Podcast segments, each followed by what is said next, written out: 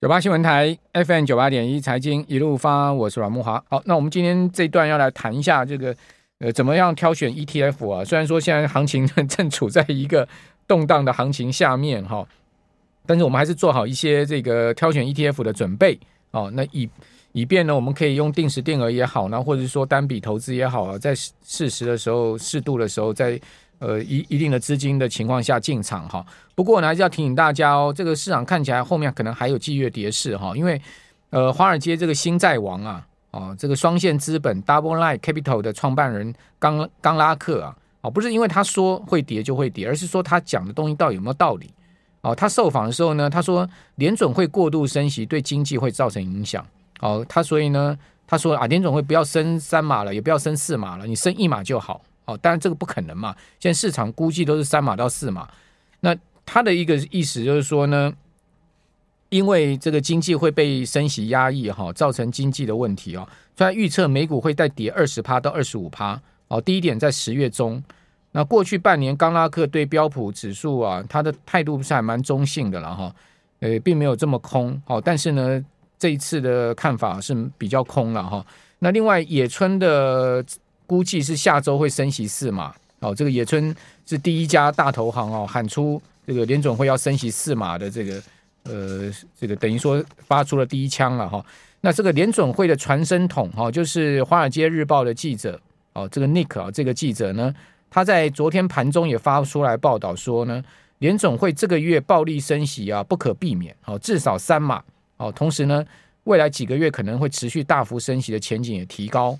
哦，所以至少三码意思是什么啊？不是三码就四码就对了啦，哈啊！同时，最后的终极利率的终点一定会超过四趴了，哦，那这个就是一连串哦，导致这个美股暴跌的消息了哈。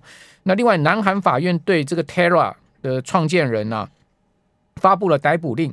我们先前节目有讲到这个 Terra 啦，哦，他们这种货币啊，哦，这个所谓的稳定币啊，全部都跌到零了嘛，哦，所以呃，这个。原本 Terra 这个平台有六百亿美元的资产都爆，这个都已经蒸发掉了哦，所以南南韩呢对于这个 Terra 的创办人啊发布了逮捕令了哈。好，那今天我们来到现场是淡江大学的段昌文老师，段老师你好，呃，大家好，好啊，段老师怎么看这个联准会下个礼拜的会议啊？是会三码还是四码？您觉得？我觉得也是三码啦，你还觉得三码？我觉得还是三、嗯、三码啊，因为呃。嗯基本上我们看到啊，这个美国的那失业率啊，那个数字啊是非常好看的。那当然，我们用一个比较平心而论的来看的话哈，那如果说这个市场已经均衡了，那这个均衡市场状况之下，失业率竟诶应该是会是非常低的。今天失业率这么低，你再调升利率的话，恐怕。会造成经济的影响啊，哦，所以现在的论点有一些是认为是说，呃，现在经济是一个均衡的状况下状状态下哦，那如果啊，Fed 如果太过鹰派的话，那恐怕会造成进一步的经济萧条哦。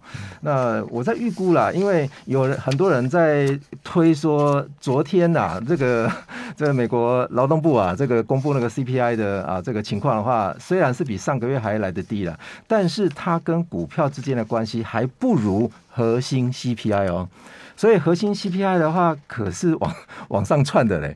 所以如果我们看到核心 CPI 没有往下跌很多的话，恐怕这个股票受影响的程度会比以前还要来得剧烈哦，所以很多人都认为说，呃，比方说 CPI 如果说微调下来，那可能股市是一个，诶，可以是一个转多头的一个一个气氛哦。我认为哦，这个通货膨胀。不是这么看的哦，通货膨胀是，比方说你的物价如果说涨到一百二十块，如果一百块涨到一百二十块，这是二十 percent 的话，那下一次再涨二十 percent，可是比这一次的二十块还要来得多诶。但是如果说今天通货膨胀率维持是二十 percent 的话，它的涨价效果是比呃前一波的涨价效果还要来得多啊，所以通货膨胀不是说下跌代表说我们的价格会往下走哦，是还是会继续往上走啊，所以我认为 Fed 应该会把通货膨胀率压到四趴以下，或者是说它的基准利率要提升到四趴。大概才可以均衡目前的通通货膨胀率。所以这个看起来不是很乐观呢、对美对美股而言的话，美股不是很乐观了哈。那另外呢，美国八月通膨数据火爆哈，这个道琼狂泻超过一千两百点哈。呃，这个礼拜还有另外一个大事哈，小心一点哈，就是四巫日哦。所谓四巫日呢，就是呃美国的几种商品的结算日哈，包括个股选择权跟期货，还有呢指数选择权跟指数期货结算的日子哈，叫四五日哦。因为这些都是这个同一天结算哈。哦，那这个四五日呢是在九月十六号哦。那统计显示啊，哦季底的四五日来临前呢，美股平均的报酬率都是下跌的哦，也就。呃，四五日之前，美股通常都是比较动荡，好波动大，而且呢是以跌势居多了哈。那当然，这是一个统计数据，不代表未来呃一定会是这个礼拜还是会这样的一个发生哦。只不过大家还是要稍微注意一点就对了。哦，那另外在美银的部分呢，说基金经理人现在警报现金啊，九一恐怖攻击之后没有这么怕过 哦，大家现在都很害怕哦。这个根据美银投资长啊哦他的说法，他说呢。呃，这个今年九月，基金经理人对现金资产配置比率上升到六点一，哦，创下二零零一年十月就九一恐怖攻击震撼之后以来的新高，也高于长期的平均值的四点八趴，啊，所以基金经理人现在目前呢是呃报报了比较多的现金了哈。这个请教段老师，就是我们现在投资人也是要报多一点现金吗？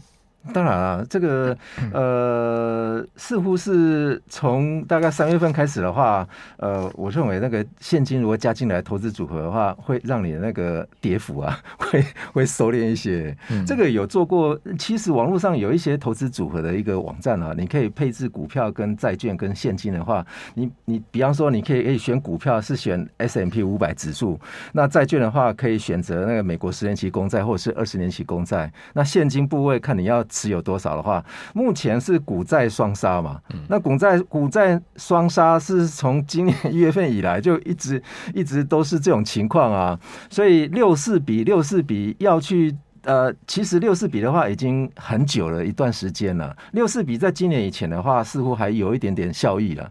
但是如果从今年来看的话，六四比的话是负的程负的程度会非非常高，反而是你把现金加进来，或者是货币市场共同基金加进来的话，你的那个跌幅啊，恐可能会比较收敛一些些。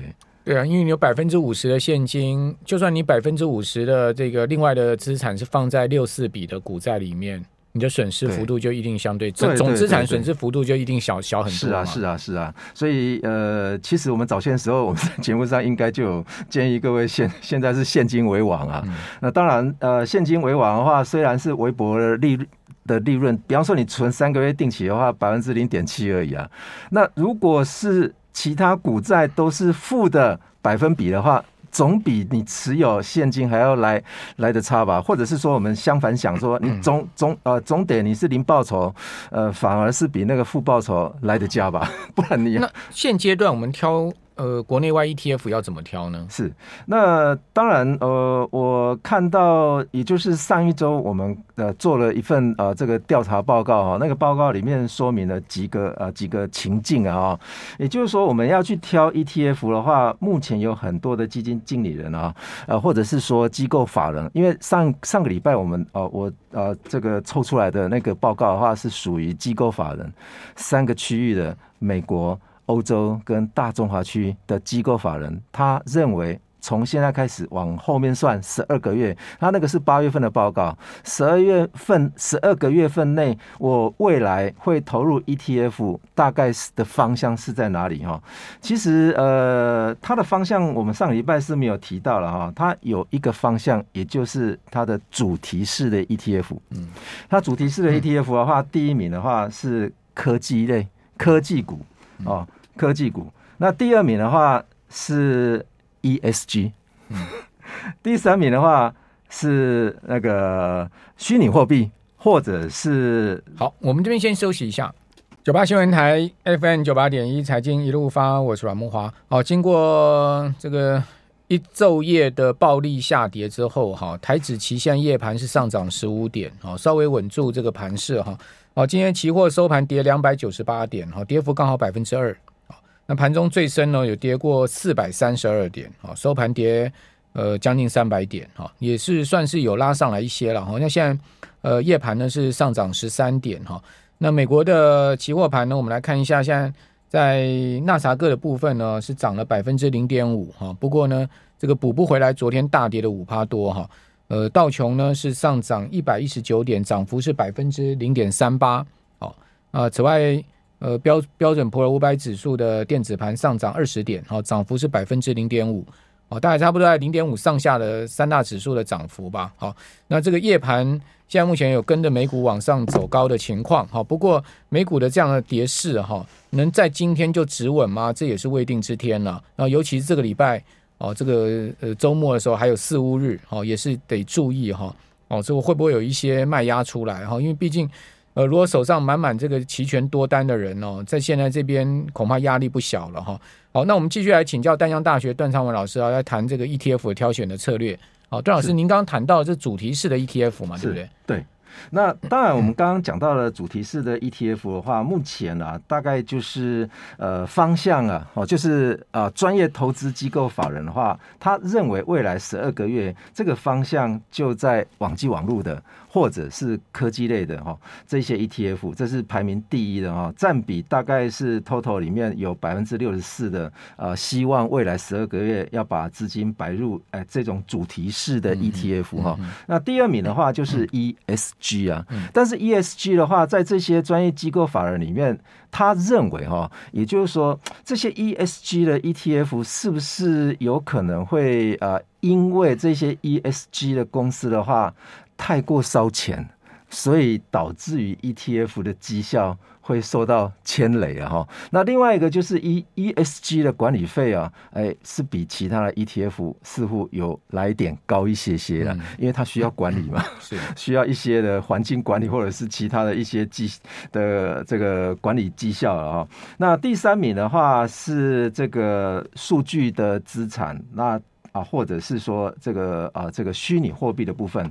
那第四名的话，就是啊，这个 AI 科技的部分。好，那再来就是电动车啊，再来就是啊，健康的，或者是啊，这个呃，这个生物科技的。最后一个反而是大麻的。嗯 嗯那大把的话占比的话，也占了大概他们这些机构法人的百分之十左右哈。那可见啊，未来大概如果呃期望说这个解封之后的话，恐怕这些的 ETF 也会非常夯了哈。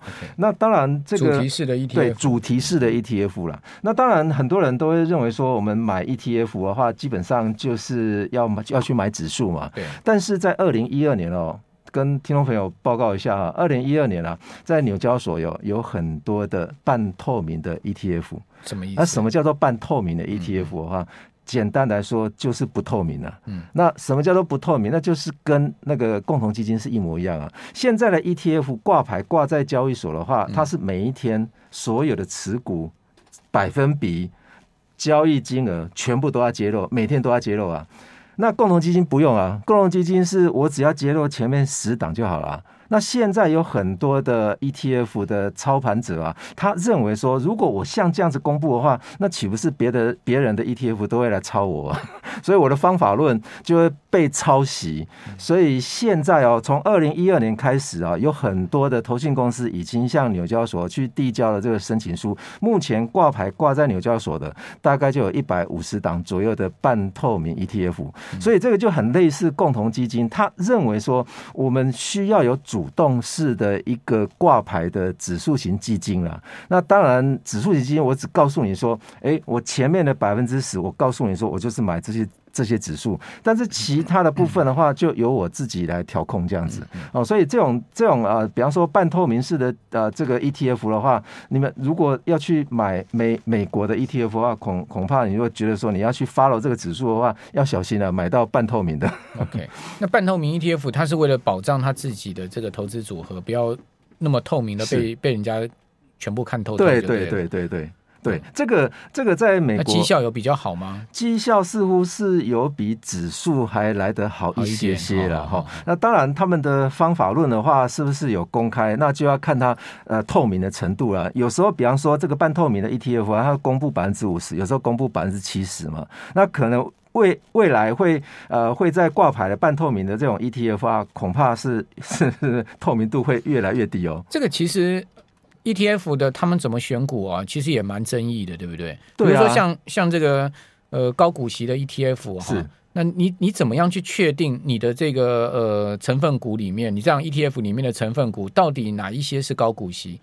因为这个所谓的高股息，一家公司高股息、高值率，它不代表它一直会高股息、高值率下去。是啊，它切入的点就不一样的话，比方说我切入的是第一季，你切入的是第二季，那或者是说你的你的那个成分股呃轮替的是半年一次，或者是一季一次，或者是一个月，你可以去检视一次的话，那基本上你的值率的定义就不一样啊。嗯、其实我们看哦，比方说很多人喜欢买那个 S M P 五百指数的 ETF 哈，目前在荧幕上面我揭露的是四档。哈，这个 S M P 五百的啊，这个 ETF 哈，那大家可以看到哈，有一档啊啊，这个累计报酬率橘子线的部分的话，都在绿色线的下面，但是绿色的线挤了三档 ETF，这三这绿色的线三档 ETF 的话是呃 SPY、VOO 跟 IVV，分别是到这个呃道富呃还有 Vanguard。还有就是 iShare 的，嗯、那另外一档是台湾发行的零零六六四六，反而是零零六六四六的话，大家看一下，橘子线永远都在另外三档 ETF 之下了。嗯，好，但是我们来看一下这三档哦，这三档它的仔细资料的话哈，哎，这这就呃反映的说，哎，奇怪了，它不是都是买 S M P 五百，不是五百档股票吗？嗯、反而是 SPY 它买五五百零零八档。嗯。那 VOO 这一档的话是那个巴菲特非常喜欢买的哈，它是成分股是五百零五档，这个里面的成分股是不一样哎，呃，至少有，比方说有六六到七档的话，绝对会不一样嘛。IVV 它是五百零七档，所以三大呃这个发行商他们持有的呃这个五百档的股票，基本上有一稍稍有一些也是不一样啊。那我们。台湾所发行的零零六四六这一档的话，呃，其实大家可以看到哈，如果我们用近五年的累积 ETF 报酬率跟近五年累积的指数报酬率啊，哇，它的追踪误差是最大的。那看到零零六六四六的话，五年来啊，它的追踪误差大概差了大概三成报酬率啊。其他的在美国挂牌的 ETF 这三档的话，它的累积的追踪误差的话，基本上。都不到一趴啦，那为什么会这样子呢？对啊，所以我们可以抓抓一下嘛，嗯、就是说他公布的这些 S M P 五百的那个成分股的加速的话，嗯、唯独零零六四六是空是空白的嘞，它是所谓完全复制法，对。全部都是呃完呃，另外两档的话也是完全复制法。完了，所谓的完全复制法的话，就是说成分股有多少的股票，那我就买多少嘛。那百分比会不会调控？似乎会调控哦。但是如果说我们看我们国内发行的这一档的，它的管理费的话是特高的哦。大家可以看一下它的呃这个。管理费的话是来是非常高的哈，那跟对应的其他另外两家的那些啊，就是内部的一些总管理费的话，呃，零零六四六的话是百分之零点六一，嗯，这边最低的话是百分之零点零三哦。那如果用百分之零点零三去对应呃元大投信所发行的 S M P 五百这一档的话，恐怕它是二十倍诶。所以它可能就是总费用率，还有就是说它一些呃买卖成本的问题，所以使得它的绩效相对追不上。我认为它的成分股应该也有做过调整，看一下最近一年来的似乎好像也不大一样。OK，好，那谢谢段老师提供相关的比较资讯。